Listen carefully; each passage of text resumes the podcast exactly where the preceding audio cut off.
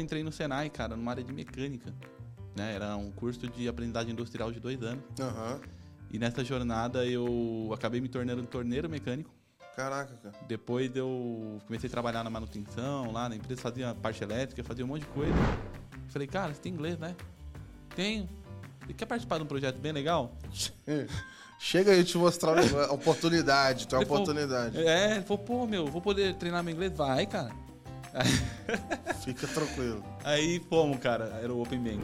E a gente vê, cara, um movimento um pouco diferente do, do Open Finance, né? O, o, pro seguro já é muito diferente, porque banco você usa constantemente. Seguro, você contrata, Se Deus quiser. não é, usa. se Deus quiser você não vai nem É. usar, cara.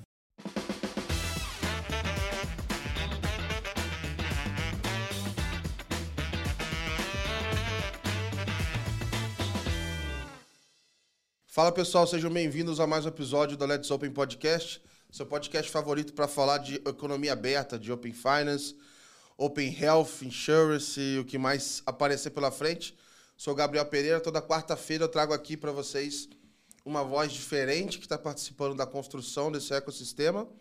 E se você ainda não assina a Let's Open, é só entrar lá em letsopen.com.br. Toda segunda-feira na sua caixa de e-mail as melhores notícias, informações, os fatos relevantes da indústria de uma forma divertida, porque ninguém merece, né? Segunda-feira de manhã. Então, se você ainda não assina, é só entrar lá e passar a acompanhar e ficar por dentro do que rola no mercado. Hoje a gente vai continuar o nosso papo. É, a gente vai falar com uma figura conhecida. Quem eu acho que acompanha a newsletter, vê as notícias, já deve ter visto ali é, algumas aspas dele ali e tudo mais.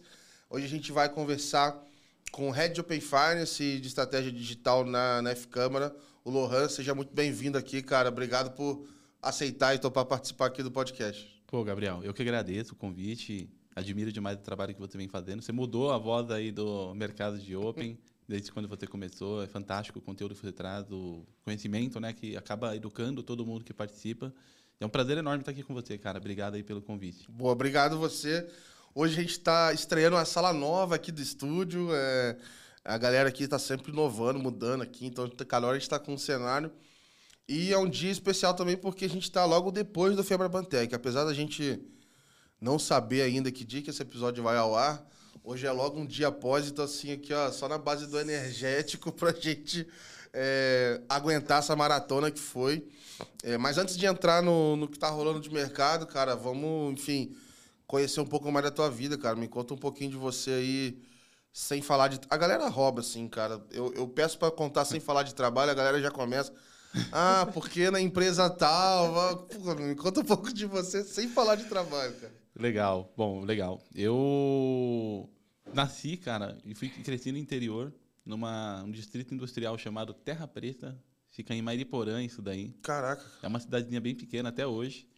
E, cara, minha carreira era outro mundo, né? Não tem como não falar sobre isso, mas antes até de falar um pouco disso, eu sempre eu cresci muito aficionado por coisas novas. Então, Você tá quanto tempo de São Paulo, mais ou menos? cara, Uma hora, sei lá. agora é cerca de duas horas, né? Uhum. Que agora é em Bragança Paulista, que eu moro lá, fica um pouco mais afastado. Quando eu morava em Terra Preta, dava uma hora e quinze, uma hora e meia ali, né? O, o que complica é quando chega na Marginal em São Paulo para frente. O Fernão Dias para lá é mais tranquilo, a gente vai. Existe torcedor do Red Bull Bragantino ou é lenda isso? Existe, cara. Olha, lá, é- lá o negócio é forte. Eu seria o torcedor do Red Bull, cara. Inclusive teve um jogo do Flamengo agora, né? Sim, meu E- Deus. cara. Não, não lembro disso não, deixa quieto. Cara, o Flamengo é impressionante, ele sempre perde pro Red Bull Bragantino, cara. É Não importa o time, vai lá e vai perder. Vai perder. É, é complicado. E olha, trava a cidade, hein? Quando tem jogo do Bragantino, aquela, e é lá, né? No caso do Aham. estádio lá, trava a cidade. E eu falo lá pro pessoal, meu, eu preciso ver um jogo desse. Eu nem sou aficionado de futebol, mas Aham. lá a energia é tão forte nesse sentido. Os caras montaram uma unidade lá bem próximo do lago, então Legal. dá, dá um entusiasmo, assim, sabe? É, perceber. Eu e minha namorada, a gente preparou, assim, uma... Antes da pandemia, a gente... Eu sou Flamengo, ela é Botafogo, a gente montou uma lista, assim, dos jogos dentro e fora de casa e tal, que a gente queria conhecer os estádios. A gente fez uma lista todinha, uma, putz, olha... E tava lá, puta, vamos lá pra Bragança pra ver o estádio e tal, então... é, infelizmente, a pandemia parou tudo, A gente não retomou esse plano ainda, mas é, tenho vontade de conhecer também. Quando você for, então, me avisa, que aí você já vai. Fechado. Vai fazer um tour em Bragança, vocês podem se hospedar lá em casa. Boa, boa. Pertinho lá. Vambora, vambora. Fechado, fechado.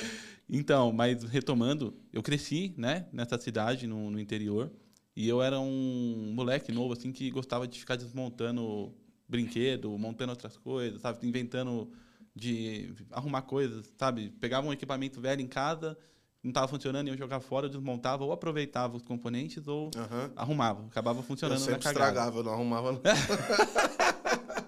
Só quebrava mesmo. E- é, então. E aí, eu, eu nesse começo, cara, de, de, de vida ali, meu pai, né, ele sempre, pô, você tem que buscar o Senai. Vai buscar o Senai, vai estudar no Aham. Senai. Eu era adolescente ali. Ele me pôs num curso de computação com 13 anos em São Paulo. Falou: você vai começar a pegar ônibus, vai começar a sair daqui dessa cidade. Eu não quero que você fique preso aqui. E comecei a fazer um curso de informática básica, né? E aí, depois eu entrei no Senai, cara, numa área de mecânica.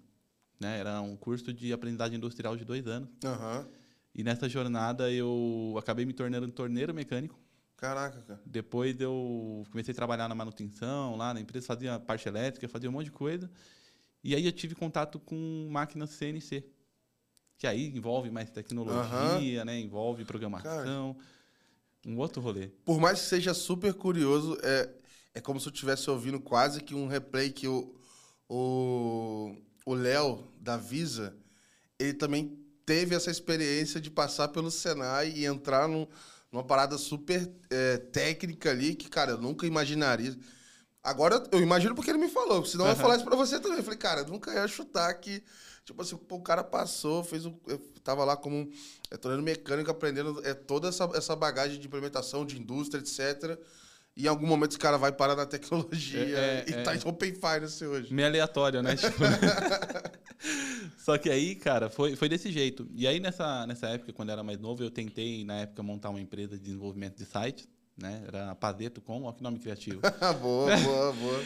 E aí era Padeto Comunicação, né? Então ficava Padeto Com. E aí a gente desenvolveu alguns sites para algumas empresas, principalmente lá, porque lá no distrito industrial, então a gente saiu vendo que empresas lá não tinham site ainda e Maneiro, maneiro. fazendo um marketing boca a boca ali, batendo porta a porta e, e desenvolvendo sites, né? E aí eu, eu resolvi, eu estava muito na dúvida se eu ia para a área de mecânica, se eu me especializar em engenharia ou se eu ia para a área de tecnologia. E aí, conversando em casa, lá com meus pais, tudo, meu falou, pô, eu acho que você tem mais a cara de tecnologia, você gosta mais disso, brilha mais seus olhos.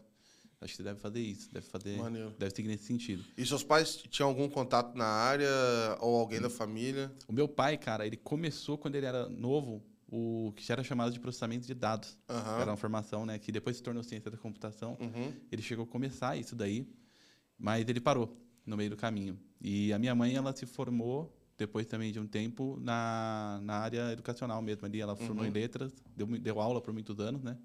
E aí coordena hoje a escola até hoje. Tá quase se aposentando, mas tá nesse ramo ainda. Aham. Então nenhum era da, da área de tecnologia. Mas é uma baita visão deles não estarem assim na indústria e te incentivar e entender que aquilo é um caminho legal, assim, né? Exato, exatamente. E aí eu fui, cara, entrei na ciência da computação, comecei a estudar, fiquei maluco, cara. Falei, meu, isso aqui não é pra mim, é muita loucura.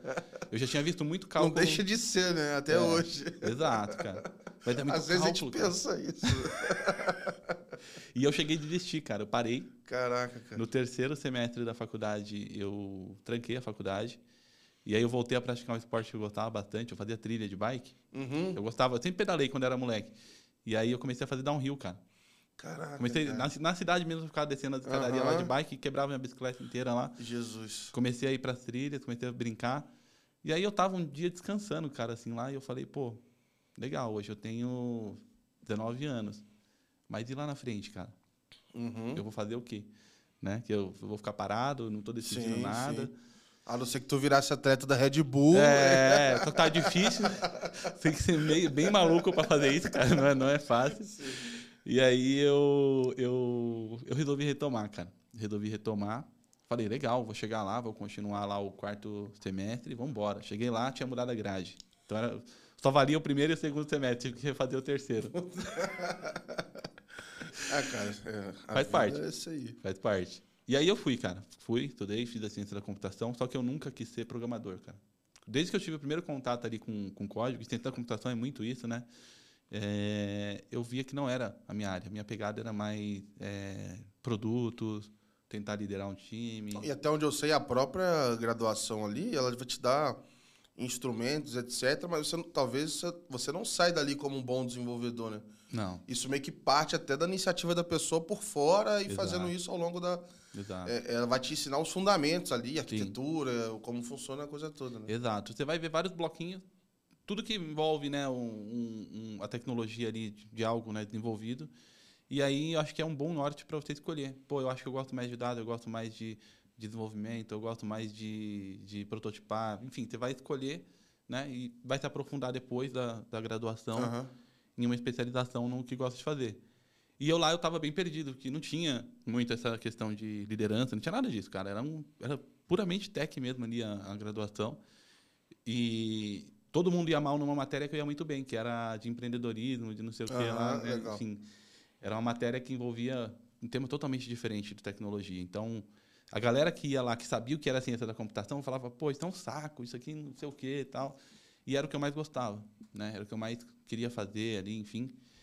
E nessa, eu fui dividindo minha vida ali, eu continuava praticando meu esporte, continuava ali estudando, e eu arrumei meu primeiro estágio na área, né? Eu que eu continuava trabalhando na, na mecânica.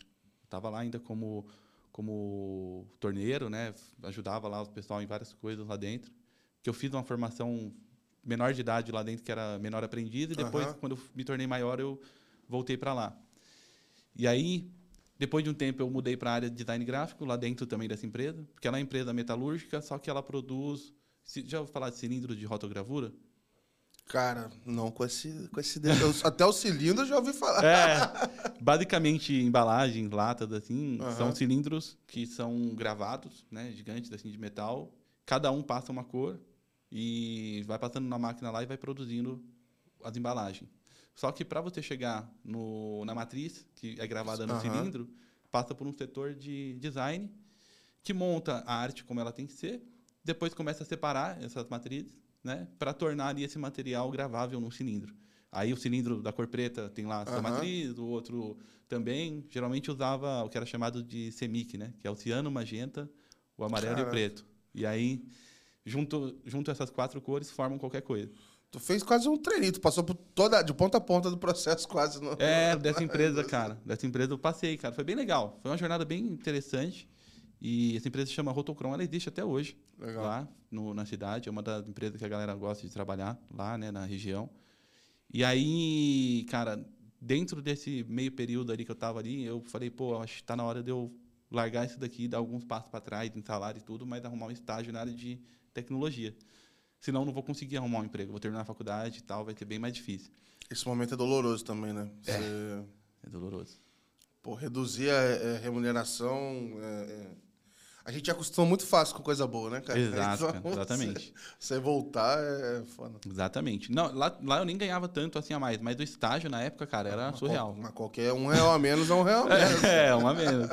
É um a menos. Mas foi legal. Aí eu, eu comecei a tentar, cara, e não passava, velho. Não passava, não passava. Tentava processo aqui, processo ali. E até que chegou uma empresa, que era chamada TIM Test. Eu falei, cara, eu vou entrar nessa empresa, eu vou conseguir passar, vou dar um jeito de entrar nesse lugar, cara. Uhum. Aí eu estudei tudo sobre a empresa, eu sabia o que ela fazia, o que, que ela já tinha saído de matéria, sabe? Assim, quem era o dono. Eu tava, meu, preparado. Stalkeando. Stalkeando, cara. Porque eram as coisas que eu via que eu não estava conseguindo responder nas outras. Uhum. Os caras, meu, você vai ser um estagiário.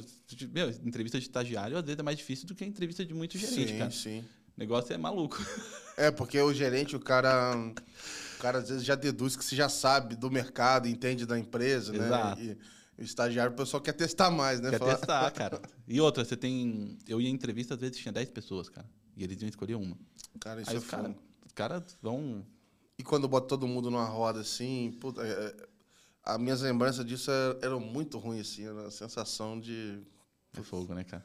Uma vez, eu, quando eu tinha acabado de chegar em São Paulo, tinha uma consultoria aí, eu não vou dizer exatamente qual, mas tinha um processo seletivo, me chamaram aqueles mensagens da companhia de talentos na época. Ah, vem cá participar do processo, vai ter uma entrevista. Fui felizão. Falei, tem uma entrevista para participar. Vou conversar com alguém. Hum. Cheguei lá, cara, tinha 60 pessoas numa sala, parecia um vestibular. Aí depois da prova, parecia que eu tava me alistando no exército. Não. Aí depois da prova, fizeram uma roda gigante com um monte de gente. Meu Deus. Desenha aí um produto inovador. E aí começa a falar, cara, que negócio. Eu falei, meu Deus do céu, cara, Deus me livre desse troço aqui. Quero ir embora. É, cara, aí assim. Era assustador, assim. Então, assim, era, era na batelada. Vamos contratar 200 estagiários e aí ia fazendo esse peneirão, assim. Caramba. É meio. Meio triste, assim, essa fase. Eu acho que não, não mudou muito ainda, não. Óbvio que tem lugar que, que tem um tratamento diferente e tal, mas, é, a grosso modo, enfim. é um- às vezes esse é o caminho que o, que o estagiário tem que seguir e, infelizmente, não é o melhor. Exato, exatamente. E aí, cara, mas faz parte, né? Acho que não mudou mesmo muita coisa até hoje.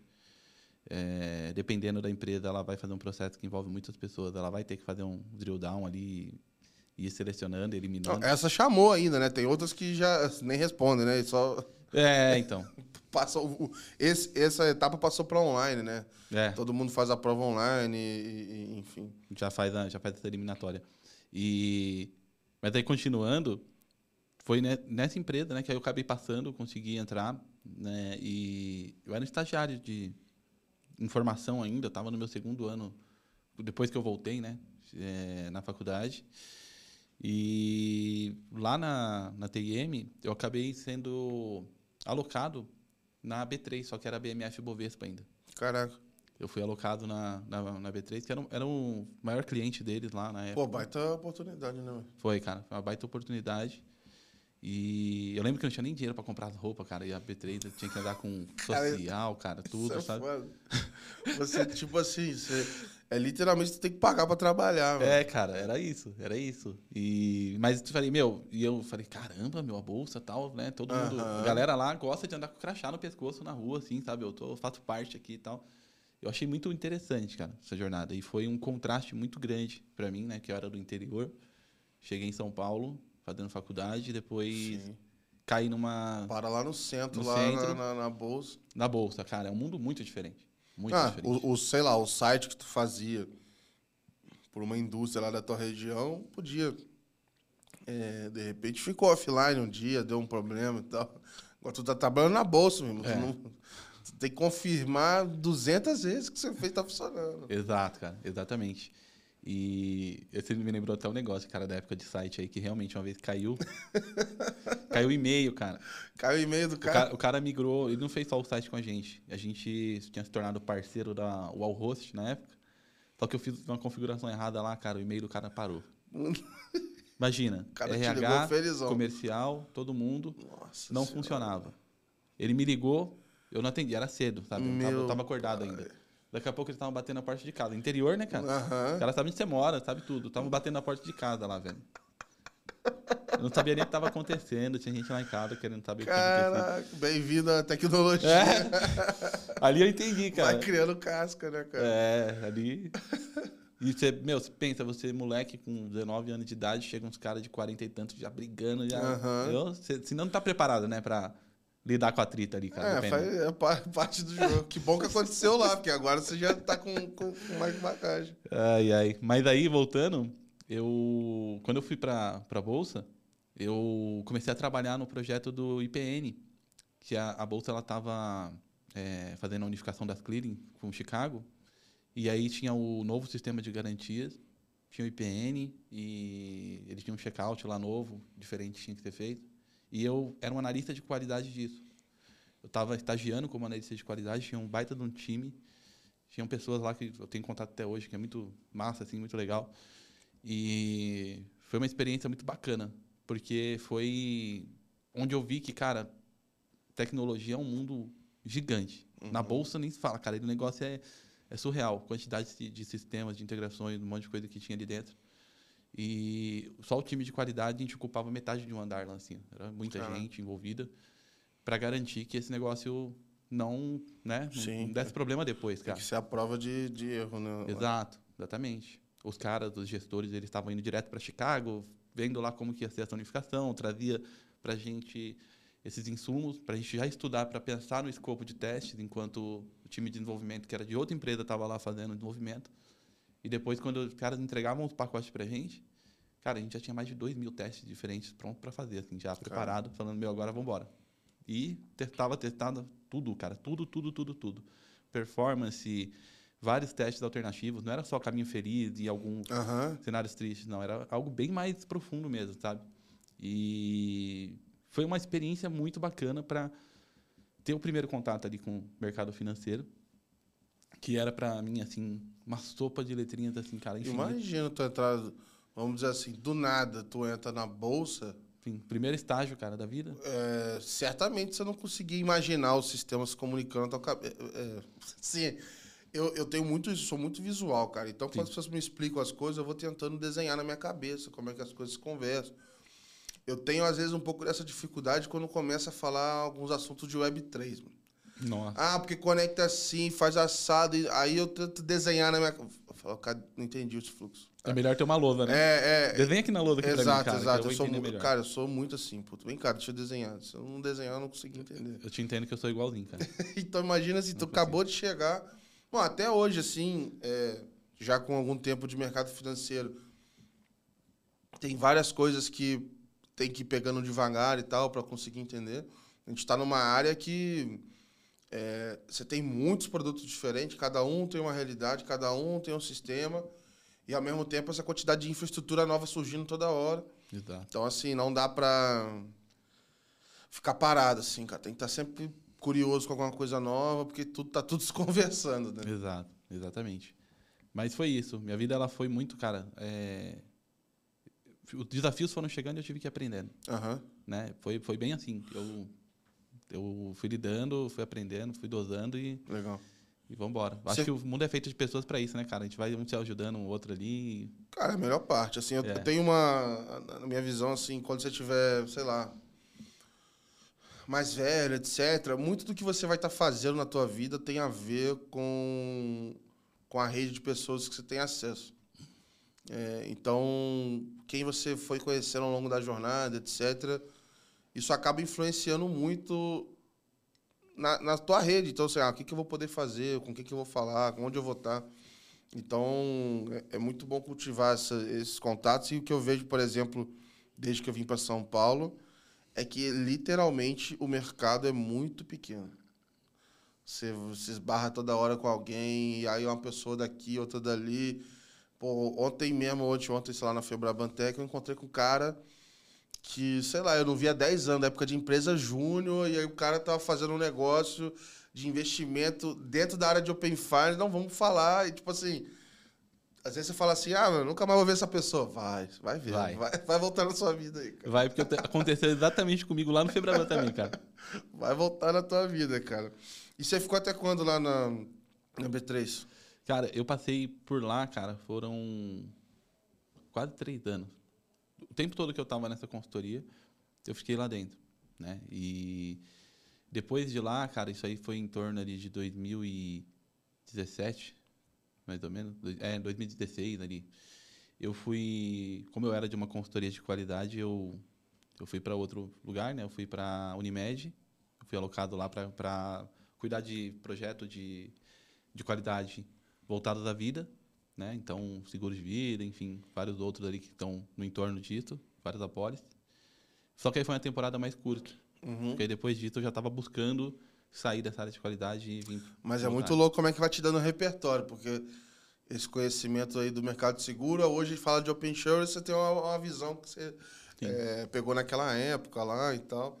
É, e aí, como é que foi tua trajetória até o momento que você é, foi parar na F-Câmara, ou o Open Bank veio antes disso? O que, que surgiu primeiro aí na sua vida? Primeiro foi a F-Câmara.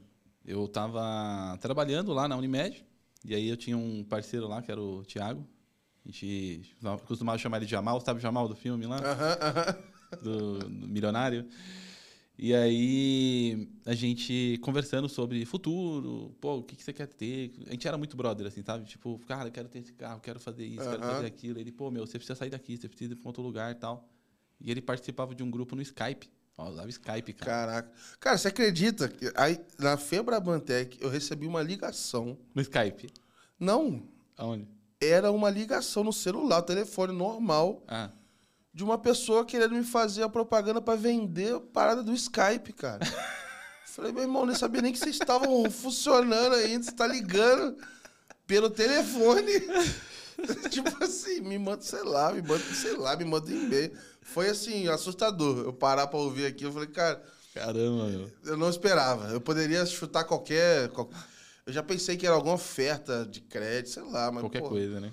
Qualquer coisa. Ligação do Skype foi brincadeira, velho. Ai, caramba. Mas então, cara, a gente tava lá, um dia normal de trabalho.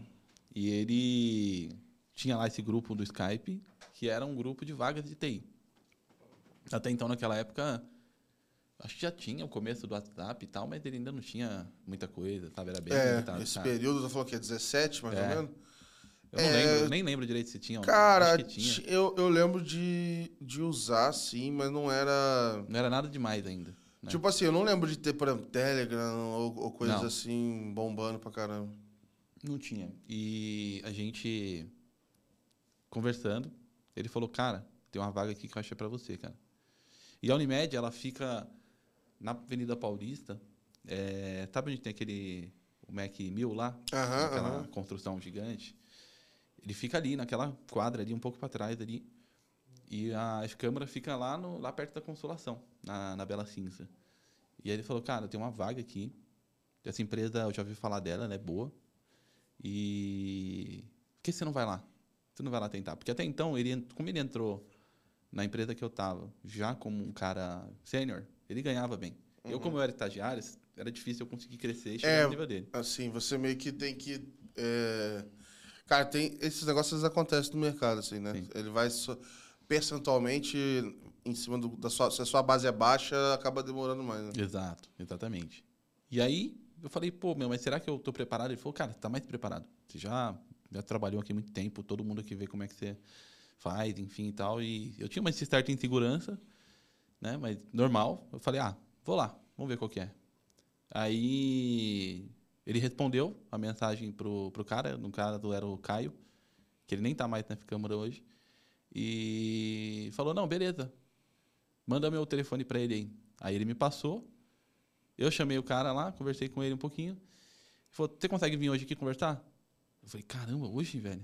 Falei: Ah, vou perder meu almoço, velho, vamos lá. Aí fui, cara, saí caminhando na Avenida Paulista, fui pra lá. Boa. Meu, ligeiro, ligeiro, fui pra lá e, e cheguei com ele, sentei, levei meu, meu currículo lá pra ele. E eu não tava. A vaga precisava de inglês. Olha só, precisava de inglês. Eu não tava fazendo inglês. Eu me inscrevi no curso de inglês pra pôr no currículo cursando. Naquela manhã ali, sabe? Me inscrevi num curso online, assim, ó. Cursando. Acho que era o WhatsApp que eu tinha colocado. Cursando o WhatsApp e tal. E, meu, Caraca, cara. não tinha nem pago o boleto da matrícula ainda, mas tava fazendo inglês, cara. Pô, tô fazendo. Pô, cara, eu, eu já, eu já- Teve uma vez, mano, que eu, eu dei muito mole, mano. Eu, tipo assim, eu tinha feito mesmo, eu fiz igual a cara, eu botei, tipo assim, espanhol, eu acho que eu meti intermediário, sei lá, uma parada assim, mano. Nossa. Pô, irmão, falei, ah, ninguém tá nem aí pra isso, né? Aí sentei lá na, na entrevista, o maluco começa primeiro a falar inglês, aí eu fui, já com a- travadão por causa da entrevista e daqui a pouco o maluco meteu um espanhol, eu falei, mano, vai dar não. Nunca mais me falaram dessa vaga. Aí eu deleto, velho.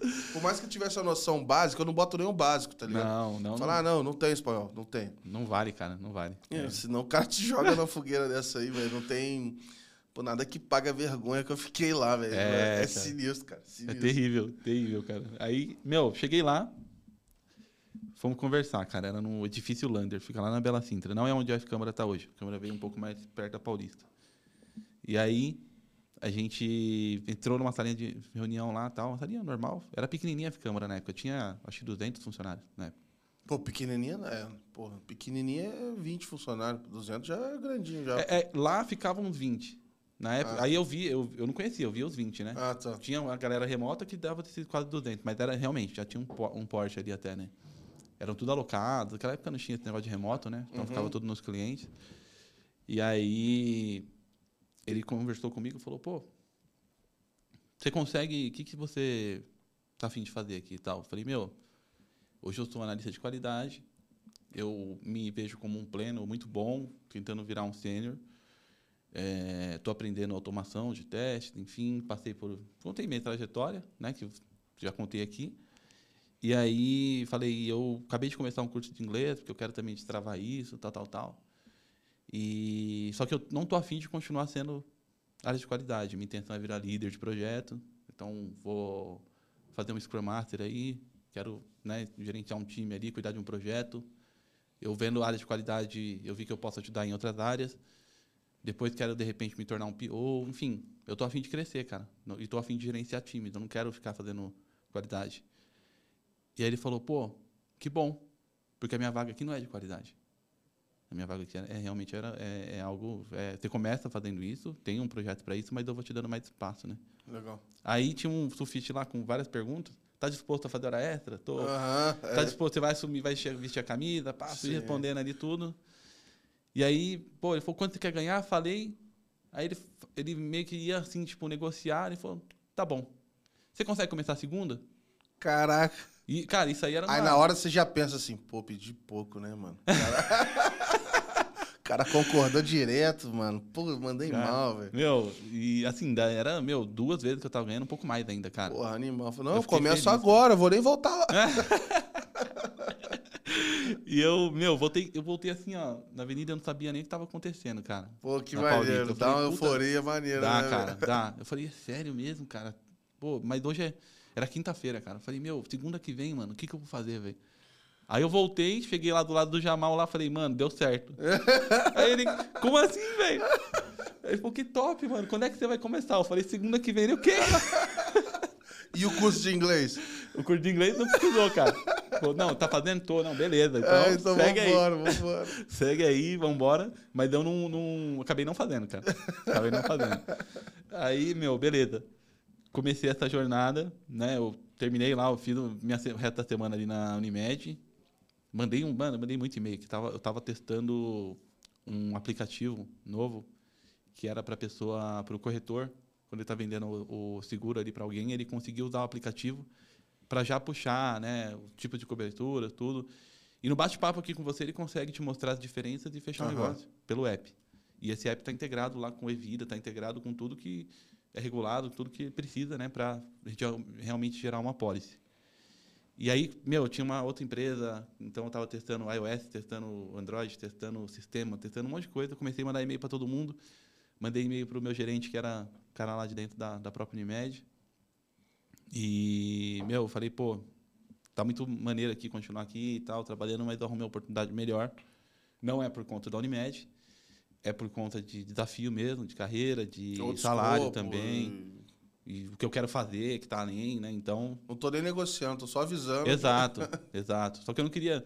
eu- ali eu já estava vendo que o mercado de tecnologia era um mundo pequeno. Aham. Né? E esse de seguros e de financeiro também, assim, cara, vai fechando mais ainda. Sim. Você encontra essas pessoas, cara. Você vai vendo essas pessoas. Não, é bom sair com a porta aberta. É. e tal. Então, aí eu conversei, assinei lá a minha demissão e fui embora, cara. Comecei na F-Câmara, entrei no projeto da Saraiva. Eu até te pedi o seguinte, cara, pra gente dar uma explicação geral é, sobre a F-Câmara, porque é, ela tem até um histórico diferente, até é, se a gente for pensar assim, de empresas no Open Finance, né? ela vem do, do e-commerce e etc. Então acho que é legal é, contar um pouco disso também.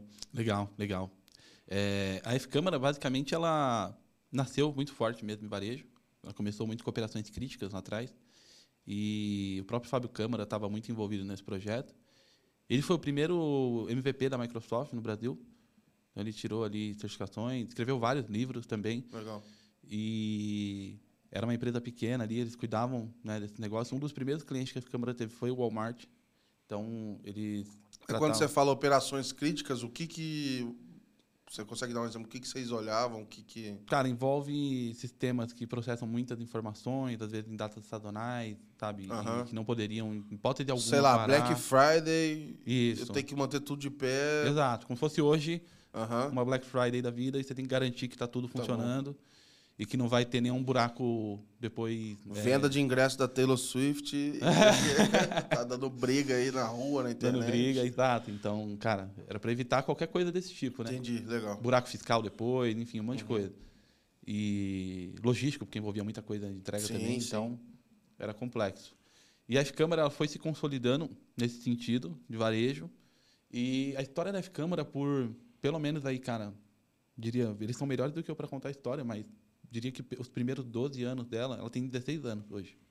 Os 12 anos que a Câmara teve ali, ela foi muito mais uma relação de negócios, assim, pessoas que estavam em uma empresa que foram atendidas e acabou indo para outra e trouxe para dentro da Câmara porque gostava do trabalho dela, Aham. do que um comercial ativo. Uma parte mais de recomendação, boca a Exato. boca ali, então. É isso aí. Ela sempre foi uma empresa de relação, cara, com, com desde os primeiros clientes que estão até hoje, às vezes em outros negócios, mas que foram trazendo e que esses caras saem de empresas grandes, eles vão para outras grandes, ou eles compram outras empresas grandes. Então são empresas que conseguem contratar a Câmara e acabaram, né? Pô, eu gostei do jeito de trabalharem, vamos continuar fazendo juntos.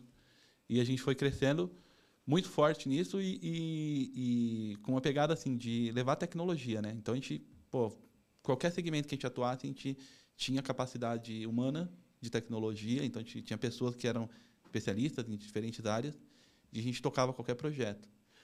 De um tempo para cá, a gente falou, pô, meu, a gente precisa se segmentar, se especializar em negócio. A gente tem que saber as dores do segmento que a gente está atuando. A gente não pode simplesmente ter uma empresa de tecnologia que aloca mão de obra. Uhum. né? A gente tem que ser diferente, cara. Até porque a alocação de mão de obra é um commodity. né? É, é. Então, foi onde a Câmara mudou. A gente... E sofre na ida e na descida, né? Porque agora, do nada, ah, baixou a demanda. Exato. É, É isso aí. Era bem isso, cara. se, então, se é só braço para executar, isso. Exato. E aí a gente... Eu, eu entrei na Câmara, vamos fazer seis anos, quase sete anos aí já. Caramba. E basicamente, quando eu entrei lá, eu vi parte dessa jornada começando. O mercado financeiro era um mercado que a gente até já tinha atendido alguns projetos, mas não como um segmento especializado nisso. E eu e o Caio, que era o cara que tinha me contratado, a gente pegou e falou, cara, e aí? Agora a Câmara vai se segmentar, o que a gente faz? Né? É, vamos para agro ou vamos para financeiro? A gente foi até num, num evento na FIAP, um Agrotech lá, um evento muito Aham. top que eles fizeram. Tinha que ir lá na AgriShow, pô, lá no. É, cara, Pô, aquilo lá é loucura, velho. loucura, né? A gente achou que a Febra Bantec era grande. Lá eu tava falando com o pessoal, tinha que fazer isso aqui também. Lá o pessoal aluga carrinho de golfe pra ficar andando. Porque não tem É porque o negócio é um, né? é um parque, imagina, às vezes vou, vou expor um, um implemento agrícola Então? tamanho desse estúdio aqui. Como é que você vai deixar um trator em exposição, uma colheitadeira? Tem como, cara. É isso. Aí a galera anda a pé, ou a galera da grana vai e aluga um carrinho, vi. Aí fica andando de carrinho. Os caras que vão comprar colheitadeira estão lá de carrinho. É, né? não, se, Só- se tivesse o carrinho acessível na Febraban, eu era o primeiro a usar. É, era cara. o primeiro. É, exatamente. Mas ali, ali tava difícil, hein, cara? Tinha tanta gente. Ah, mas o cara do cachorro tava andando a todo momento. é né? verdade. Verdade, cara. Vou até mandar um salve pra ele, é porque depois eu, não aguentava mais o cachorro elétrico, o cachorro robô. Eu acho que tinha uns 10 espalhados lá. Meu- Não é possível, porque o cara tava em todo lugar com aquele cachorro pulando e fazendo Tava, pirueta cara. e tal. Tava. E no último dia ele tava mais acelerado, não tava? Eu vi aquele cachorro saindo correndo no Mas corredor é lá, assim, engraçado cara. que ele andava, e aí se você não reparasse bem, você não viu o cara com controle. Não. Porque o cara ficava andando com o controle pra trás assim, ó, Uhum. e mexendo no cachorro, cara. É- é- inclusive aquilo ali é um baita exemplo da, tipo assim, é, da inteligência artificial, tipo assim, ou, ou quando é, o pessoal anuncia o MVP mos- mostrando ali, mas por trás tá o cara mexendo na mão ali Exato. É, é igual aquele episódio do Chaves lá, né? Pepe, já tirou a vela? É meio que nessa linha, cara. Você- Você já viu esse episódio, cara? É muito engraçado. É, fala muito disso, cara. Que aí é meio que ele vai fica mostrando, né? Vamos dizer assim, é, é, como se tudo funcionasse perfeitamente e tal, mas por trás. né? Exato, exatamente. Mas só para passar bem rápido, a Aí, gente aí, aí foi pra, pra área financeira. para a e financeira. A gente decidiu o mercado financeiro até porque tinha muita associação com o varejo. Uhum. O varejo estava muito começando a fintechizar, né? Construir seus bancos digitais. É, já tinha por natureza checkout, multi meios de pagamentos, né? Tinha que fazer consolidação disso. A gente já estava envolvido em projetos disso, de integrar gateways. E aí a gente escolheu o mercado financeiro. Falou, meu, essa vai ser a nossa aposta. O Caio, na época, ele até foi com um dos sócios da empresa no que era o Ciab Febraban antes. Sim, sim. E foi um FIAB que não foi tão bom, então a Câmara ficou meio assim, pô, será, cara, mercado financeiro, não sei e tal. Esse FIAB que ele foi, foi que tinha pouquíssimas fintechs, tinha pouca inovação, sabe? Tava muito neutro. E aí foi até meio que um fiasco, assim, sabe? Tipo, ele levou pro cara se empolgar e o cara ficou meio assim, pô, não sei, né? Mas vamos aí. É, mas talvez seu objetivo era. Em alguns momentos, dependendo do evento, sei lá, de repente tem um evento da Start, porque é isso também, a fintech ou alguma coisa assim. Pô, o cara não tem budget pra ficar arrebentando, fazendo Não, o, do turnê de, de show, de, de evento o ano inteiro, né? É caro pra caramba. Também você tem que escolher onde é que você vai, então. E eu, eu acho que até a ideia da, da Febraban em posicionar o evento com, com outro nome, com outro formato, acho que é para começar a marcar esse território aí, né? Exato, exatamente. E aí também o contexto, né? Arena Fintech ali e tal, acho que deu uma. Uhum. Mudou, né, cara? Mudou a cara do. Mudou a do cara. evento. Trouxe muito forte a inovação, né? Pô, SEAB, o nome já, já dá aquela. É, é, Você, parece uma parada mais regulatória, É, parece- governamental, sei lá, cara. pô, parece um nome de, tipo assim, sistema do banco, tá É. ligado? né? No Itaú tinha o CECAT, tinha umas paradas assim. Pô, SEAB poderia claramente ser um outro. Um nome É, desse, né? tô puxando a informação do SEAB, entendeu? É, é bem isso. Dá pra falar isso tranquilamente. E, cara, a gente, nessa época, a gente começou a fazer o quê? Dar uma roupagem nova para a F-Câmara, só que com viés de mercado financeiro, vendendo os mesmos serviços. Alocação, squad, Uhum. né? Trabalhando ali com toda a capacidade nossa. Que a gente é muito bom nisso, cara. Tipo, trabalhar com times gerenciados por nós, a gente é responsável pelo escopo e pelo projeto do cliente, é algo que a gente faz muito bem. Só que a gente viu, né, avançando um pouco a linha do tempo, que o Open já estava sendo discutido, estava sendo comentado, ia vir para o Brasil. O Bacen estava muito forte nisso, olhando para UK né, como referência. E o Bruno Diniz me chamou. Falou, pô, Lohan, eu conheci o Bruno Diniz num, num, num evento que chamava Startup Weekend. Sim, sim, sim. Eu fui num hackathon, Maneiro. a gente ganhou em Virou- terceiro lugar lá no Cara, hackathon. Virou a noite lá e Virei a noite lá, foi cara. pra rua validar umas paradas. Foi, cara. Fui pra rua. Fez aquela pergunta enviesadona pro cara. cara responder sim. Exato.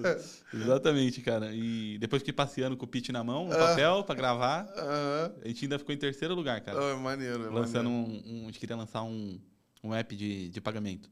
Queria, queria competir com o PicPay, as ideias. Tranquilo, pô. Tranquilo. É só você enfiar um dinheirinho ali no, no BBB, atrair clientes, reter, depois você descobre como monetizar. É só tocar o barco. velho. Exato, né? E, enfim, a gente começou a olhar para o Bruno Diniz, né? Ele, ele, eu conheci ele nesse evento, e aí ele me chamou, cara, e ele falou, cara, o Banco Central, eu estou participando lá do conselho, discutindo o Open Banking, né? ainda não era nem Open Finance, e ele ele está muito afim de olhar para as tecnologias lá do Reino Unido, olhar como está sendo feito lá fora, só que ele não vai contratar diretamente. Ele não vai chegar diretamente lá para bater na porta lá e trazer isso para cá. E eu conheço uns caras lá que são muito bons nisso daí, e eu acho a cultura deles muito parecida com a da F-Câmara. Eu queria te apresentar para eles, enfim, para a gente trazer essa tecnologia lá de fora. E aí, essa galera é a Radian, Legal, legal. a gente conheceu o Ralph, Uhum. né? Eu sei inglês. Eu cheguei num cara lá do meu time. Pô, tu tinha se inscrito no curso, porra. Tá vendo? Aí, ó.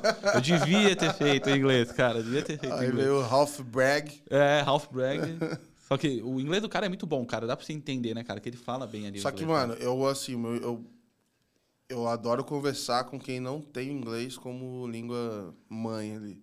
É. Tu para pra falar com um americano, mano, parece que todo mundo é um Eminem. Não dá pra, não dá pra pegar, velho. É, acelera, acelerado. Dá vontade de catar esse cara, levar pra Minas Gerais e falar: olha aqui como eu me É, sinto. agora vem cá, vai. Conversa aí com o mineiro, quero ver.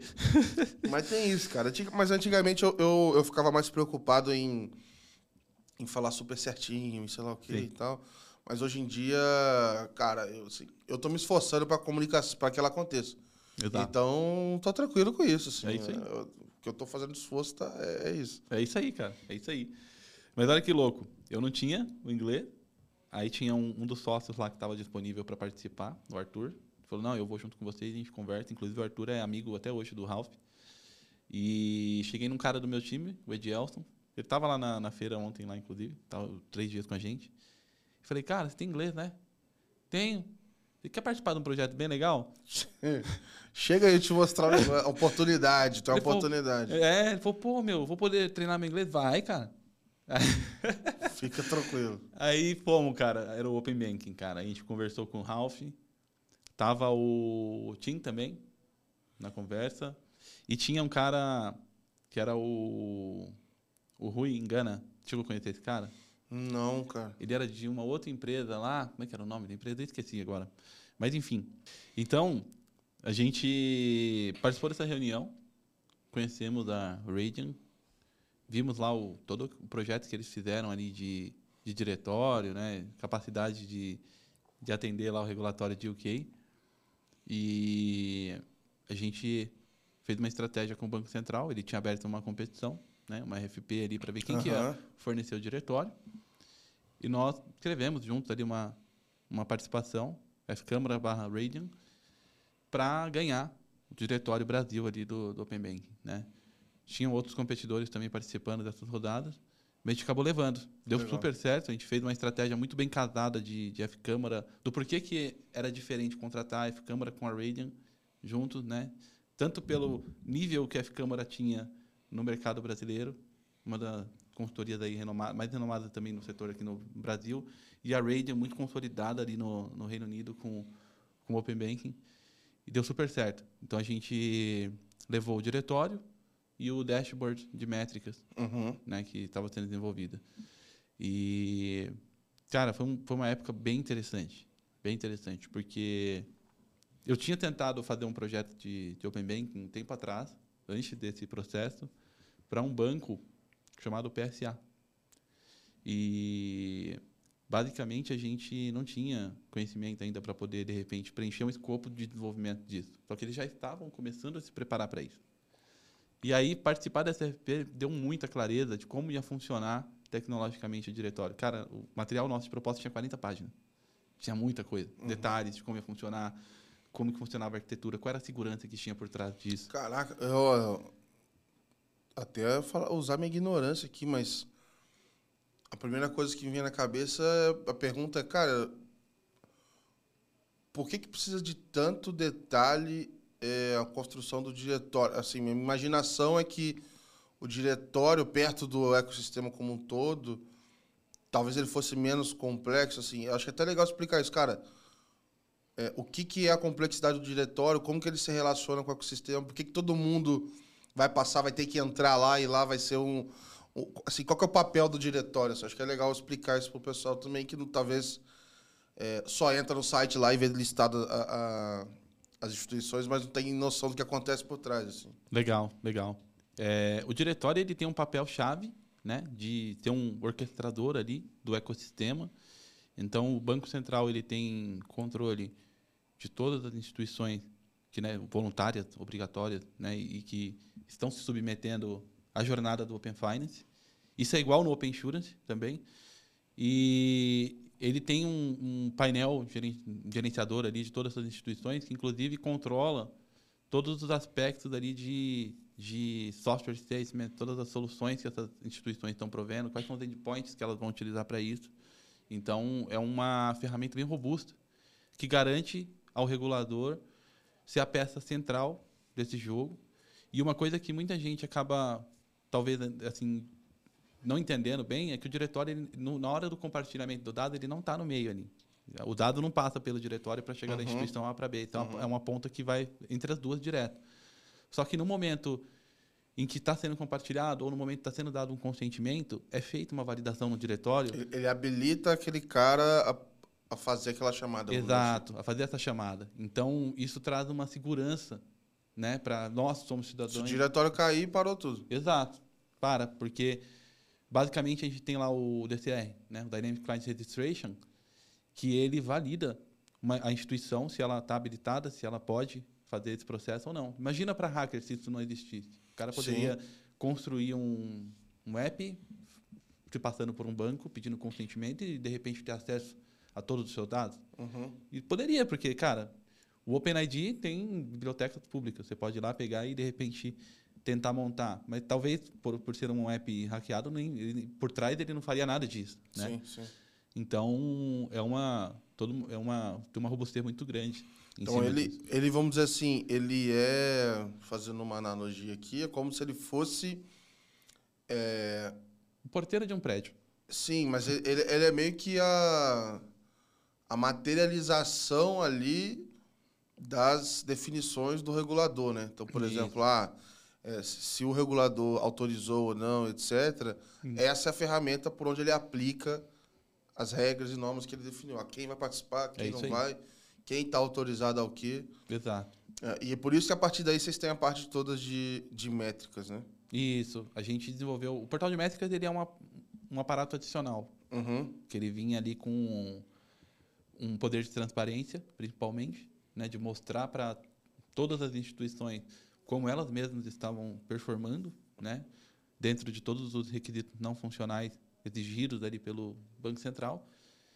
E a gente desenvolveu o que era aquela primeira versão que tinha, Eu lembro, lembro de que tinha no ar. Sim. ela acabou saindo fora, né? Depois vem o PCM aí, enfim, mais para frente.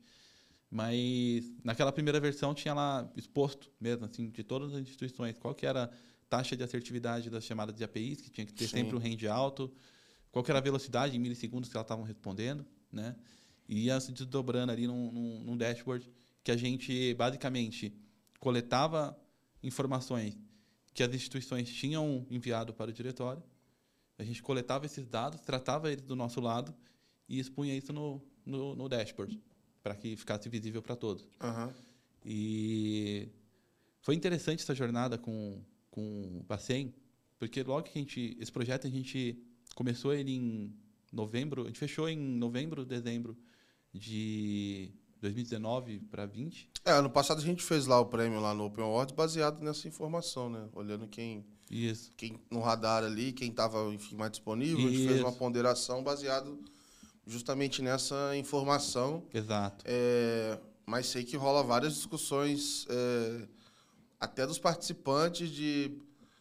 Ah, de repente às vezes não está tão confortável com um número, o número mostra que ele não está tão bem, ele vai ver. É legal até porque ele vê que tem um problema dentro de casa. Uhum. Assim, eu sou super a favor da transparência, porque se tiver aberto e tá com um indicador ruim, aí a instituição vai ter que correr atrás para ver, de repente, pô, o indicador tá ruim, Sim. mas ele não representa a realidade. Às vezes ele não está representando porque a instituição está fazendo alguma coisa, está faltando alguma coisa ali. Exato. E Exatamente. eu lembro que isso aconteceu quando a gente estava montando o radar de uma instituição. Ah, pô, meu número tá para baixo, deixa eu ver aqui. Aí foi mexer lá dentro e viu Descobriu. que, é, ó, estamos atualizando isso aqui para poder ficar o número ficar legal aí. Então acho que esse tipo de movimentação é importante, Sim. Porque, cara, isso é um indicador da movimentação do mercado, a gente tem que ter, cara. Exato. E para mim o objetivo principal, cara, dele assim, ainda tá muito ligado ao cidadão que compartilha dados. Por quê? Uhum.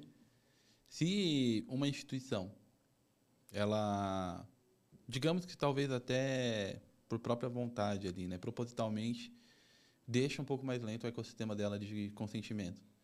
Cara, quem que aguenta ficar esperando alguma coisa carregar hoje? Ninguém, cara. Sim. todo mundo desiste. Né? Hoje em dia, cada vez mais as pessoas exigem que sejam rápidas as respostas, os retornos ali do, né, de qualquer coisa que ela estiver fazendo. Então, se propositalmente uma instituição pudesse deixar um tempo de resposta menor, né, o tempo de carga de uma tela ali da jornada de consentimento para outra pior ali, enfim, né, carregando, pensando, muito menos, eu imagino, acredito que teríamos muito menos consentimentos dado. Né? Então, a transparência versus a regra né, e obrigatoriedade de todos garantir a performance, e no final é entregue lá para o cidadão, né, que tem que ter uma jornada fluida. Do jeito que ela é, ainda tem gente que desiste, né, sim, cara? sim. Com a velocidade que ela tem, já tem gente que desiste, porque tem muita etapa, tem, tem que se redirecionar, tem um monte de coisa. Então, imagina se isso ainda fosse lento, né? Se fosse algo complexo. É, porque dá um. Às vezes dá um, até um receio de você estar fazendo algo errado, né? Tipo assim. Pô, tô fazendo alguma cagada aqui e aí eu vou ser responsável por isso, né? Por exemplo, eu morro de medo de contratar sem querer um crédito, sei lá. Porque eu fico clicando em jornada para ver como elas são, olhando de, de instituições e tal. E eu nunca sei se o próximo botão vou fazer alguma cagada que vai me custar dinheiro, assim. E eu acho que às vezes tem essa sensação ao usar o aplicativos de banco, assim, no geral, sabe? Uhum. Então acho que, enfim, todo esse cuidado aí é, é, é importante. Sim. Me conta um pouco mais é, desse período, então, assim, vocês montaram, é, então nasce o diretório, Isso. nasce o dashboard.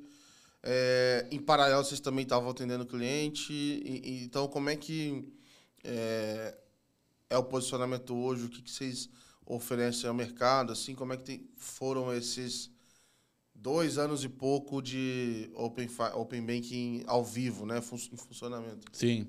A gente, foi, a gente queria atender o regulador justamente para poder, como a gente não, não ocupava nenhuma cadeira no GT, a gente queria ter algum meio de proximidade para saber como ia ser consistido o ecossistema para preparar nossos aceleradores. Então, isso facilitou para a gente nossa jornada de aprendizado. Foi uma estratégia mesmo que a gente adotou. E logo que a gente implantou o diretório do Open Bank, a gente foi para a SUSEP também para oferecer para ele, como benchmark, né, essa tropicalização de uma tecnologia do Reino Unido para o Brasil, para o Banco Central, que também deveria ser utilizada pela SUDEP. A gente fez uma reunião com o comitê lá, mostrou para eles, e eles entenderam, falou, pô, legal, acho que vale a pena a gente ir nesse caminho, escreveram a RFP deles baseada nisso, e aí a gente fez também o, da, o do Open Insurance, o ecossistema do Open Insurance. E aí, cara, por que, que a gente fez isso? Justamente que a gente queria se antecipar, construir aceleradores que ajudassem, sejam players obrigatórios ou, ou players que são voluntários ali do ecossistema. Só que a gente queria estar preparado para essa jornada, né? E então, imediatamente, enquanto a gente estava lá, antes mesmo do Bacen aprovar né, o, o, a nossa entrada no, no, diretório, a gente, paralelo a isso, nós já estávamos aprendendo com a Radian como que um, uma instituição conversa com aquele diretório. Como que ela se comporta no mercado, como era lá fora. Tinha, obviamente, regras diferentes do Brasil, Lá não tem cooperativa. É. Lá, tipo assim, não, é muito diferente. Tem uma, uma, série de coisas, sei lá, submarcas não deve ser igual a loucura que aqui. É, exato. Mas, de qualquer forma, aquela base de tecnologia de segurança, ela é muito similar, né? O FAP. Uhum, uhum. Então, a gente se adiantou nesse aspecto. Né? O, preparamos o nosso primeiro acelerador. Nós só fornecíamos on-premise no começo, a gente só tinha um um pacote de distribuição que a gente instalava no, na cloud do cliente. Até porque a gente acreditava, junto à Radeon, que não teriam aceleradores em SaaS. Gente achava que isso não, não faria sentido para o Brasil. Mas depois a gente percebeu que não era uma verdade, né? Mas, enfim. A gente... Com os aceleradores, nós conquistamos alguns primeiros clientes ali que foram bem importantes para a gente amadurecer o produto, né? Esses clientes ali, eles entraram bancos S1, S2 e, e a gente conseguiu consolidar, entender como funcionavam as primeiras fases. Na fase 1 ela era mais simples, de fato, algo que todos os clientes iniciais que nós tivemos, eles, eles foram já estavam meio que construindo um mock. Ela era mais simples num período que a gente tinha menos maturidade. Exato. E aí ela não ficou tão simples. Ela ainda deu, um, deu uns desafios para a galera daquele comecinho ali, né? Tipo, eu, eu lembro de estar programado para sair em dezembro, e aí depois mudou para janeiro. Exato. Teve gente que entendeu errado expôs mais do que devia, outros menos, informação. Que, que, enfim, foi uma primeira teste. Foi. Foi, foi um MVP de Open, cara. Aquilo foi um MVP de Open. E a gente. Depois tinha a fase 2, que ela era inicialmente dia 15, né? De julho. Isso, a aí, data inicial. Aí depois virou. Agosto. Aliás, virou um soft opening lá e abriu devagarzinho. Exato. E a gente, cara, como a gente fez o nosso produto, quando a gente estava fechando o negócio de diretórios, né, seja o da Suzep ou do, ou do Bacen, a gente pegou e já conseguiu colocar os clientes que nós estávamos ali de fase 1 e fase 2 contratados para funcionar nos prazos originais, cara. Uhum. Então, esses clientes eles conseguiram tirar a certificação, que era para o dia 15, no dia 9. Dia 9 eles estavam certificados no FAP, estavam já com. Estavam em dia com o Banco Central, porque o, o, Banco Central ele adiou, foi no dia 14, quase meia-noite. Sim. Até, até ali ele estava firme, cara, segurando. Então a gente estava trabalhando, virando madrugadas, assim, cara, a fio ali para. Muita gente é, pediu para sair de projeto, mudou Sim. tal, porque tava um ritmo insano. Né? Insano, insano. Teve vários burnout aí, né, cara, é. na área. Porque era, era um negócio insalubre mesmo, cara. Era um bicho novo. É isso, acho que é o meu, meu, meu, único. Enfim, eu entendo lá os motivos e tal. Acho que meu único porém era esse, assim. Acho que a data poderia ter sido melhor negociada nesse sentido, porque quem sofreu no final do dia foram, foi o time. Foi. Porque, vamos dizer assim, as lideranças das instituições não eram elas que estavam virando a noite lá e se arrebentando É, o pessoal acho que já tinha uma ideia de que aquela data não ia acontecer mesmo. Só que quem tinha que ficar tentando até o último segundo, vamos dizer assim, uma camada mais é, operacional, vamos dizer assim, né? Então acho que para mim o meu único ponto é, era essa negociação, assim, que eu acho que dava para pegar um pouco mais leve e ao mesmo tempo fazer a galera correr atrás do prazo, né? É.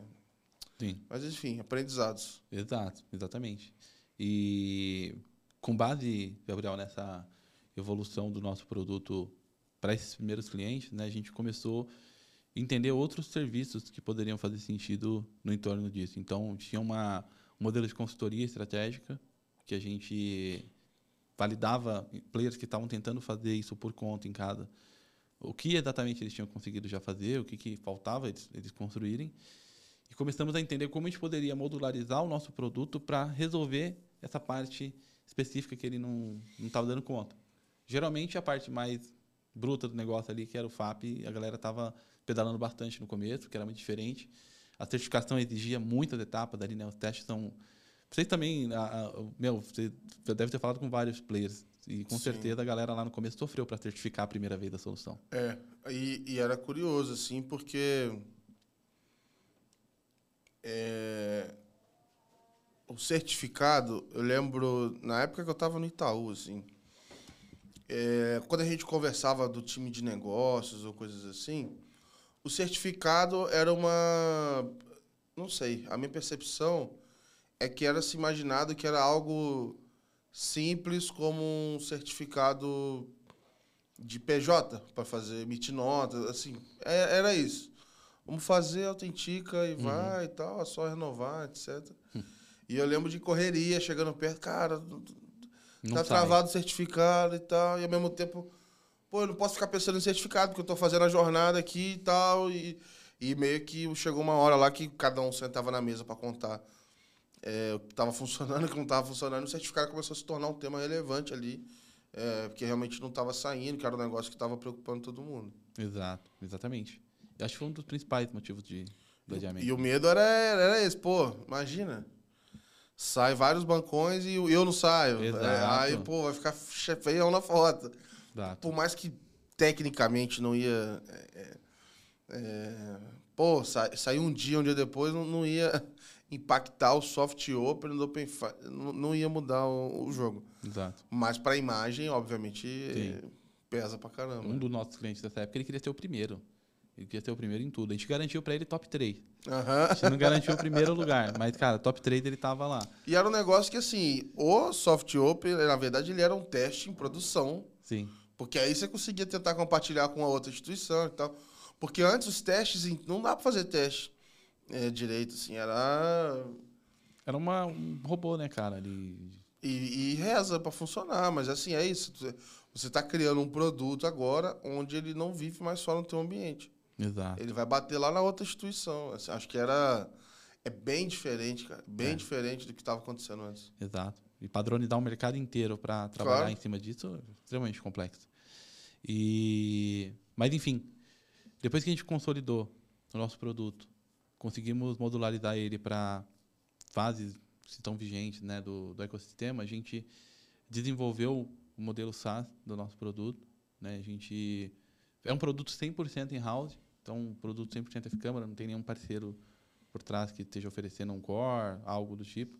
E a gente simplesmente a gente pode esse eu acho que é um dos diferenciais que a gente tem, que a F-Câmara não é uma empresa de produto, ela é uma empresa de tecnologia, de inovação transformação digital e a gente tem muita flexibilidade. A gente gosta de fazer o projeto do nosso cliente o melhor projeto. Então, a gente, mesmo com produto de Open, que é algo que é regulado e que ele tem ali um padrão para ser seguido, a gente costuma atender cada cliente de forma única e customizando a jornada dele. Então, basicamente, a gente consegue desenvolver modelos de integração diferentes do que o nosso produto oferece para integrar com o Core. A gente já desenvolveu vários para cada cliente que chegava. A gente tornou o nosso produto multi-cloud. Foi a primeira coisa que a gente fez, foi tornar ele multi-cloud, né, para não depender de nenhum serviço específico. Então, no final, a gente tem clientes que rodam AWS, Azure, Red Hat, Google. Isso aí ficou algo tranquilo. E o nível de customização e personalização. como a Câmara não é uma empresa de produto, ela é uma empresa de serviço e os produtos deles estão na ponta como uma oferta que ajuda a gente a, a alcançar mercado, é, a gente pode vender a nossa solução, a gente pode internalizar para o cliente lá caso ele queira, a gente pode desenvolver do zero para ele na linguagem que ele quer fazer. Então, de repente, é um cara que a nossa solução core, mesmo de produto, ela usa Node. Mas de repente o cara, sei lá, cara, vamos falar que o cara quer fazer em Python, quer fazer em qualquer outra linguagem, quer fazer em, em .NET, a gente consegue desenvolver. A gente usa capacidade técnica de conhecimento do nosso time e consegue fazer algo para o cara ali em outra linguagem. Então, esse nível de, de personalização e principalmente do atendimento à câmara com o cliente ali, que ele está no centro disso tudo, é, tem sido bem visto, tem sido tornou a gente de certa forma ali um, um, uma empresa diferente nesse ecossistema, porque produto por produto também é um commodity, cara. Né? Vamos falar, Open Finance, cara. Meu, Sim. todo mundo está vendendo esse negócio, cara. Todo mundo faz isso. Tem empresas que são já mundiais, cara, conhecidas que estão fazendo isso. Sim. E o que vai mudar são, são tá nesse entorno, tá nessa relação, tá nessa na forma como você conduz os projetos e é onde a F Câmara como eu te contei na história, né, ela cresceu muito por esse relacionamento, os clientes confiando na, na capacidade que a gente tem. A gente também trouxe isso para dentro do Open. Legal. E como é que, assim, trazendo agora para uma visão de mercado, é, onde é que você acha que estão os desafios do momento? Acho que talvez os gargalos que a gente precisa atacar aí como ecossistema para talvez dar o próximo passo assim no, no Open Finance. Cara, eu acho que o principal desafio vem ali na fase 3, essa questão do redirect, né? Do pagamento. Vejo que ele é, um, é uma coisa que precisa ser solucionada. A gente até fez, participou. Removido. Do... Removido. Solucion... É, Solucionar não é o é suficiente. É remover. é remover, exatamente. A gente foi premiado lá no Bank Transformation. Acho que você estava lá como um dos jurados, não estava? Não, não, eu estava no do. Eu estava no do. Ah, do Blue Note lá do. Do Feed Insiders. Ah, verdade, verdade. A gente participou do, do, do Bank Transformation lá do Cantarino e conseguimos vencer lá na categoria canais digitais como solução inovadora de pagamentos. Basicamente, a gente fez um listador de pagamentos como um plugin nativo na VTEX. Legal, legal. Lançamos lá plug and play mesmo, para uhum. qualquer lojista conseguir habilitar. Que isso é uma coisa que a gente olha também, cara. Sim. Open Finance, para quem é do mercado financeiro, já é complexo. Agora, imagina iniciador de pagamentos. Cara, meu, tem muita coisa para ser ah. feita fora, cara. Do, para esses caras do e-commerce, ele é só mais um, um, item no gateway de pagamento lá, hein? Exato. Não pode ser mais do que isso. É. Tem que ser tão simples quanto. Ah, imagina, você tá lá cheio de. Pô, cheio de bucha para resolver. É. E conversão, e estoque, não sei o quê. E pagamento é pagamento. É, é um monte de pagamento lá dentro. Exato. Você, você não vai parar o teu tempo para pô, entender o que, que é iniciação, VRP. Os caras tá nem aí para isso. Exatamente. E quando a gente chegou né, no, no varejo e começou a contar do iniciador que ele ia tirar aquela né, obstrução da jornada de compra do cliente ter que abrir o app dele, ir na área Pix, usar um copy cola ou um QR Code, os caras ficaram animados. Eles ficaram muito animados. Só que a jornada do redirect, o cara olha e ele fala, pô, isso aqui é o 3DS. É a mesma coisa do 3DS, cara. É, há pouco tempo eu lembro de. Tinha um negócio de pagar com o Itaú eu não vou lembrar o nome da solução que tinha, mas era tipo um débito online do Itaú, antes da iniciação. Que era isso, ele te redirecionava, tu tinha que dar sorte do teu, do teu navegador, seu navegador bom, seguro e sei lá o que, ter alguma coisa instalada. Uhum. Aí você conseguia fazer o pagamento pelo Itaú mesmo lá e tal. Mas era isso, travadão. Sim. É, se você tivesse, na época a gente usava, como é que era o nome? Tem um aplicativo, o Guardião, que era que era o aplicativo do Itaú, dependendo do lugar, ele abria o guardião do teu PC, aí fazia o pagamento e tal, e voltava. Exato. Então, olhando para essa ótica né, do, do, do, varejo, que ele tenta cada vez deixar a jornada mais curta. É, é compra em um é. clique. Algo muito simples para a pessoa não desistir da compra. O iniciador. Está na contramão ainda. Está na né? contramão ainda. É, né? É. Então, é, eu fico muito feliz de ver que isso está sendo bem discutido, né, cara? E a intenção é realmente remover o, o redirect e ele precisa mesmo, cara, por, por uma questão de transformar mesmo é, essa experiência ser competitivo, do... né, cara? Exato. Passar uma jornada viável, né, cara, como alternativa. Senão o cara Exato. vai fazer aquilo, não sei porquê. É, então. É, e, e eu acho que eu tenho um espaço legal porque, por mais que o, o copia e cola seja legal, eu acho que ele. Pô, to- total aqui é, é Data Gabriel, tô tirando da minha cabeça aqui, mas eu, eu tenho uma hipótese de que o copia e cola ele não é inclusivo, assim. Do tipo, muita gente. Não sei tá lá se, porra, mano, meu, meu pai vai copiar a parada e. Meu irmão. Vai- beleza, copia. E aí, onde é que eu colo Meu isso? pai fica só aqui, ó, mandando joinha no WhatsApp, tá ligado? Ele não vai ficar. Vai achar que é golpe, sei lá, velho. Então É. acho que quanto mais fácil ficar pra galera usar, eu acho que vai fazer a diferença. É. Eu queria aproveitar pra abordar com você também a área de Open Insurance, cara. Como é que. é, Estão essas conversas agora? Em que fase que tá? Enfim, queria ouvir um pouquinho de você. Legal. A gente no, no, no Open Insurance, a F-Câmara, ela administra ali os portais. A gente fez lá o mesmo caminho do diretório. E o portal Cidadão, participante, área de desenvolvedor, PCM, métricas lá, a gente desenvolveu e administra eles também. E existem coisas que estão chegando, novidades que vão chegar para o portal do cidadão, que envolve inteligência artificial. Mas vou guardar para ser anunciado depois. Vai Depois a gente legal. faz o lançamento. Então. É, faz um lançamento, acho que vai ser bem legal isso daí.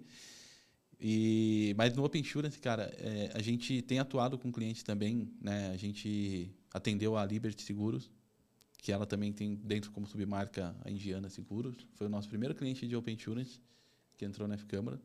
E foi a, foi a primeira a ter um FAP, né? A certificação FAP ali registrada. A gente viu outras marcas ali se, se certificando, mas eram marcas de tecnologia, né? empresas que estão fornecendo também a tecnologia. E a gente vê, cara, um movimento um pouco diferente do, do Open Finance, né? Um, para o seguro já é muito diferente, porque banco você usa constantemente. Seguro, você contrata, Se Deus quiser, não é, usa. se Deus quiser, você não vai nem usar, cara. Né? Você- a não ser que é um fraudador, ele contrata para poder fraudar mesmo. É, mas uma pessoa não quer, cara. Você tem o seguro para te proteger, mas você não está torcendo para alguém roubar seu carro. Sim. Você não está torcendo para morrer, para ativar sua pólice de vida, Se cara. bem que tem uns caras que param o carro no lugar que, que É. inunda ali pra fraudar o seguro. Tem, isso tem. Mas o que a gente tem mais discutido, cara, com, com, com a indústria de seguros é como o Open Finance ele traz o seguro ele traz informações, cara. No, no compartilhamento de seguros ali vem dados que podem apoiar de fato, né? Dados que que vão é, ajudar a seguradora A, com base na experiência que o Lohan teve na B, compor uma de repente uma oferta diferenciada. Mas não, não muda tanto o jogo assim. O que muda o jogo dentro do seguro são dados de Open Finance. Então a interoperabilidade é muito importante Legal. nesse processo. Porque, cara, imagina se a gente morasse lá em Bragança Paulista, vizinhos um do outro. E você tem quantos anos? Tô com 31. 31. Eu também tenho 31. Cara, beleza. Ó, nós dois moramos na mesma rua, somos vizinhos, 31 anos de idade. A gente vai e compra o mesmo carro. Vamos pegar aqui, cara, tem um golzinho. Golzinho 2020 e tal, visado de roubo, beleza. Os dois têm um gol. Vamos pegar a mesma versão, mesmo modelo, tudo para não ter diferença. Cara, a gente vai ter a mesma pólice de seguro alto, com base no- na nossa demografia onde a gente mora, o, o- a rua, o bairro, né, nível de, de, de periculosidade da região, nossa idade, né? Pô, esses caras devem sair para beber, deve- Aham. né? Pelo meu, pela minha base genérica aqui. Ah, eu não caras- bebo, não. não, então, tá vendo? então, legal. A gente ia pagar uma policy igual, talvez outras pessoas também. Talvez não, é assim, né? As pessoas pagam uma policy iguais e maravilha. Só que, cara, agora imagina o Open Finance entrando nesse jogo. Aí eu consigo diferenciar, por exemplo, que você trabalha, você vem todo dia para São Paulo, você sai de lá e vem todo dia para São Paulo, e eu sei disso porque você para para abastecer o carro, você passa Passa no pedágio. e- Exato, enfim, várias coisas. E almoça em lugares diferentes todos os dias, né? Come alguma coisa, compra alguma coisa. E eu, você vê lá pelo meu extrato que eu tô iFood quando eu compro, cara, não, Uhum. não tenho gasto de pedágio, não tenho gasto de nada assim que envolva o carro. E você começa a perceber uma diferença, fala, pô, acho que o Gabriel sai mais do que o Lohan. Mesmo sendo um gol, Uhum. o risco tem mais risco com o Gabriel do que com Sim. o Lohan. Ele está mais exposto, né? Tá mais na Pô, rua. de repente tá rodando numa área que tem é, Também. um índice de furto, sei lá. Exato. assim. Pô, o cara parou lá no posto da marginal de uma região mó perigosa. Ele passa lá Aham. toda semana, cara. Aham. Toda semana ele come naquela conveniência. Lá é mó perigoso, Aham. entendeu? Tipo, isso muda totalmente o jogo, cara. Pô, vou te falar, eu tenho. Eu, eu acho que eu ia ter receio de compartilhar. Tipo Dado assim, de Open Finance com a é, eu, eu, tipo assim, mano, vou, vou, vou fazer o primeiro orçamento. Aham. Se tiver muito caro, eu falar, ah, beleza, não tem nada a perder. Mas se tiver mais ou menos, vamos ficar com esse mesmo. Deixa aí. Que- cara, isso aí é igual à época de escola, cara. Quando você vem com a nota, aí você vai reclamar com o professor, aí o professor fala assim, ó, eu vou reavaliar a sua prova, mas eu vou corrigi-la de novo. Sua nota pode abaixar ou subir. Fala, não, eu quero ficar com essa aí. Não vou, vou tirar minha reclamação aqui, não Deixa vou aí, fazer. né? É, deixa assim mesmo. É. É, Mas é muito louco. O potencial é enorme. É. Enorme. Exato. E, obviamente, ele pode prejudicar também. Né? Então, É, vai, vai mudar a decisão. Acho que é legal ter mecanismos, é, e aí vai das organizações, de falar assim: olha, aqui a gente garante, no mínimo, manter a oferta. exato. Porque talvez estatisticamente, se ele fizer isso, Vai talvez piorar. ele individualmente ele possa perder um dinheiro naquele cara, mas ele vai tra- trazer tantos caras que vão melhorar Que a oferta dele, que aí se pagou. Então, talvez estatisticamente possa ser uma oferta para um banco que para de pé. E isso pode incentivar mais gente a compartilhar dado, cara. Exato. Isso daí, quando se fala de Open Health, gera muita discussão, né? Porque você acessar a ficha médica de uma pessoa Porra. pode ferrar Essa ela. de informação, cara, às vezes o, a- as pessoas que você mais ama não tem informação que você tem uma doença, que a pessoa não compartilha. Exato. Tem coisas que é muito privado, tem, é muito, tem muito cuidado para falar disso. assim. Isso. E aí tem, um, tem uma parada que eu tava vendo no mercado, vi pouco, até nem sei falar muito sobre, mas é o ethical data, que é basicamente você ter um, um princípio de usar o dado quando for a favor da pessoa. Sim, sim. sim. Quando for a, a, nível de, de, de repente, prejudicar ou invi- inviabilizar a contratação de um, de um produto, tem um nível que você pode chegar. É. Porque você tem, quando você tem um mercado gigantesco, cara, você não precisa pôr conta em cima só daquela pessoa. E tem uma- mas tem umas perguntas que eu acho que não tem uma resposta fixa ou óbvia, que é o seguinte, cara. Você tirar o crédito de uma pessoa, necessariamente você está prejudicando ela, às vezes você pode estar ajudando. Pode estar ajudando? Mas, é- ou não, enfim, é, não- É entendeu? muito particular. É, pra mim não tem uma resposta óbvia. Mas é, acho que é uma discussão super importante. E quem buscar esses meios, igual o case que saiu recente do Banco do Brasil de comparar crédito. Uhum. Ele mostra lá qual que é o maior, o pior, e se o dele for maior, ele mostra também. Uhum. Então, assim, eu eu acho que a gente vai ter que chegar no momento e falar assim, olha, eu tenho que ser mais transparente, tá aqui, eu consigo garantir que eu não vou piorar. Uhum. E eu já ouvi de players que estavam fazendo nesse sentido, assim, se o dado chegasse, ele já tinha uma oferta, ele compartilhou o dado, se ficasse pior, eles seguravam a, a bronca ali e tal. É, porque senão é isso, cara, nunca mais o cara vai compartilhar. Não vai. E nós tamo, não estamos falando de uma coisa para um ano. Sim. Compartilhar informações vai virar algo presente na nossa vida para sempre, assim. Né? Exatamente. Exatamente. Então tem que ser algo que as pessoas acreditem, né, cara? Sim. Eu queria é, aproveitar de estar chegando ao final aqui, cara, é, já agradecer ao papo. Acho que dá pra gente ficar aqui tarde Tá, toda tarde falando. Vamos ter outras oportunidades aqui pra gente conversar. E eu queria, antes da gente finalizar, cara, fazer a pergunta que eu tenho feito para todo mundo, que é para você compartilhar alguma coisa é, da tua vida pessoal, que você pode falar, obviamente, que, cara, você ficou feliz aí nos últimos tempos, alguma coisa que é, foi legal. Já me falaram aqui de hobbies, de teve uma, uma época que foi muita coisa de afilhado, sobrinho, falaram de é, pet, enfim, cada hora alguém, alguém voltou a fazer, a tocar guitarra, enfim, teve de tudo. Queria que você compartilhasse com a gente aqui alguma, alguma, algum aspecto desse. Cara, tem uma coisa. Eu eu conheci a, a Jéssica, que está até assistindo a gente aqui. É, a gente tem, cara, parece que a gente vive 10 anos junto, mas a gente não tem nem 3. ainda. Foi na pandemia que vocês se juntaram?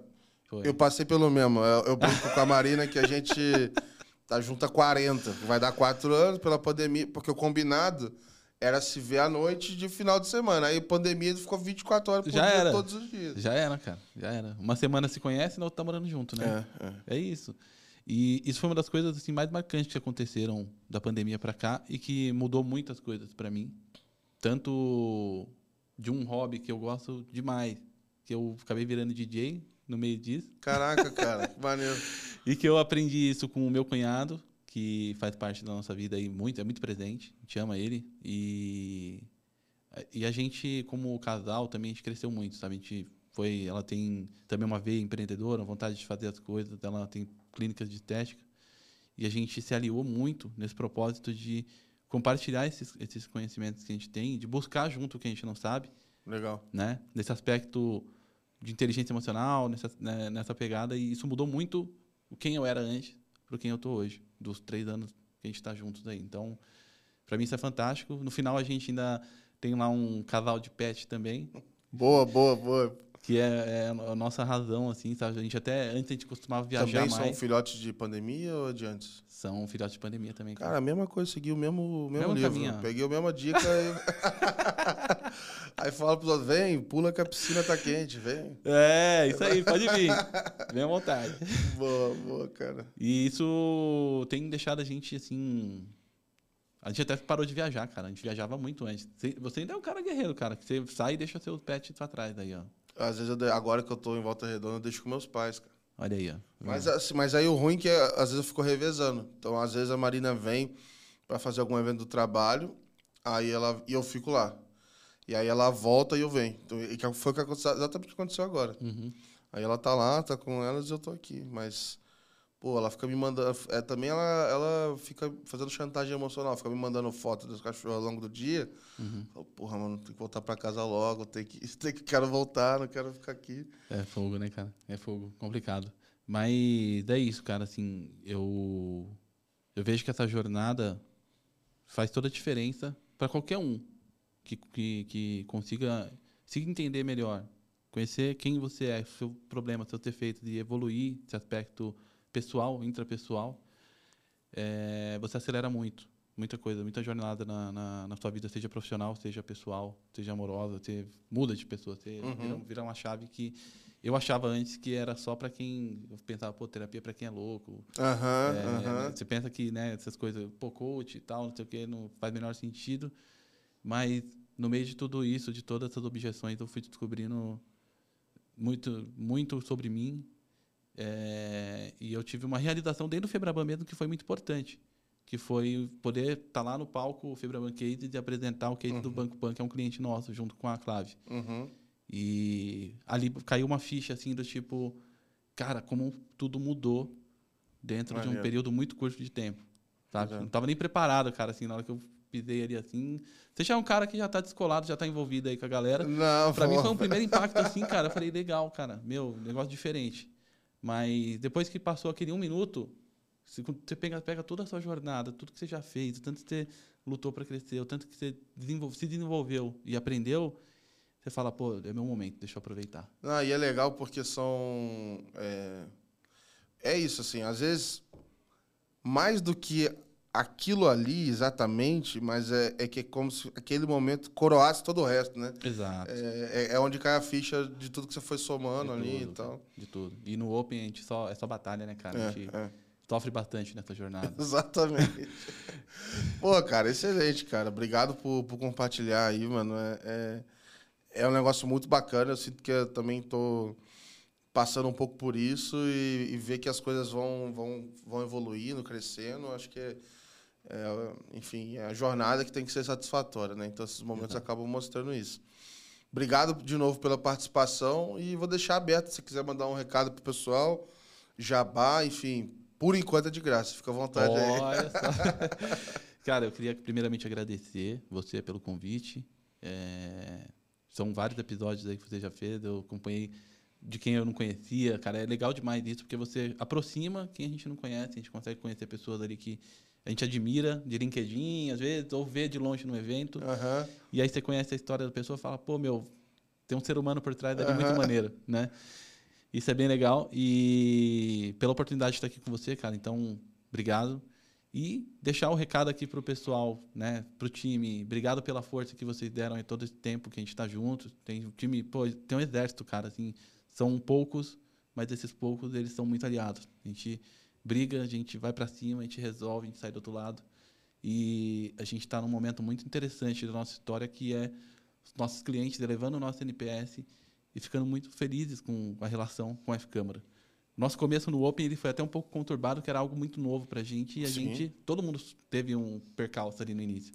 Mas agora a gente conseguiu virar uma página e a gente está tendo relações muito sólidas com os nossos clientes. Então, quem estiver enfrentando problemas, quem estiver querendo discutir, quem quiser se aproximar da F-Câmara para entender como a gente está trabalhando, como a gente mudou essa jornada e tornou esse processo realmente simples, pode entrar em contato comigo que a gente vai atender. A gente é apaixonado por Open e vamos fazer acontecer. Boa, vou deixar o- o- os links aqui na descrição do episódio tudo mais, o pessoal consegue te acessar. E obrigado vocês aí mais uma vez que acompanharam esse episódio. É, ele não é de graça e você paga por ele dando o seu like, compartilhando no YouTube, no Spotify, manda no grupo lá do, do Open Finance Brasil. Eu não mando porque senão eu vou ficar mandando toda hora, fazendo jabá. Então vocês podem mandar. Então fique à vontade, mande lá. Obrigado mais uma vez por acompanhar e a gente se vê por aí. Abraço.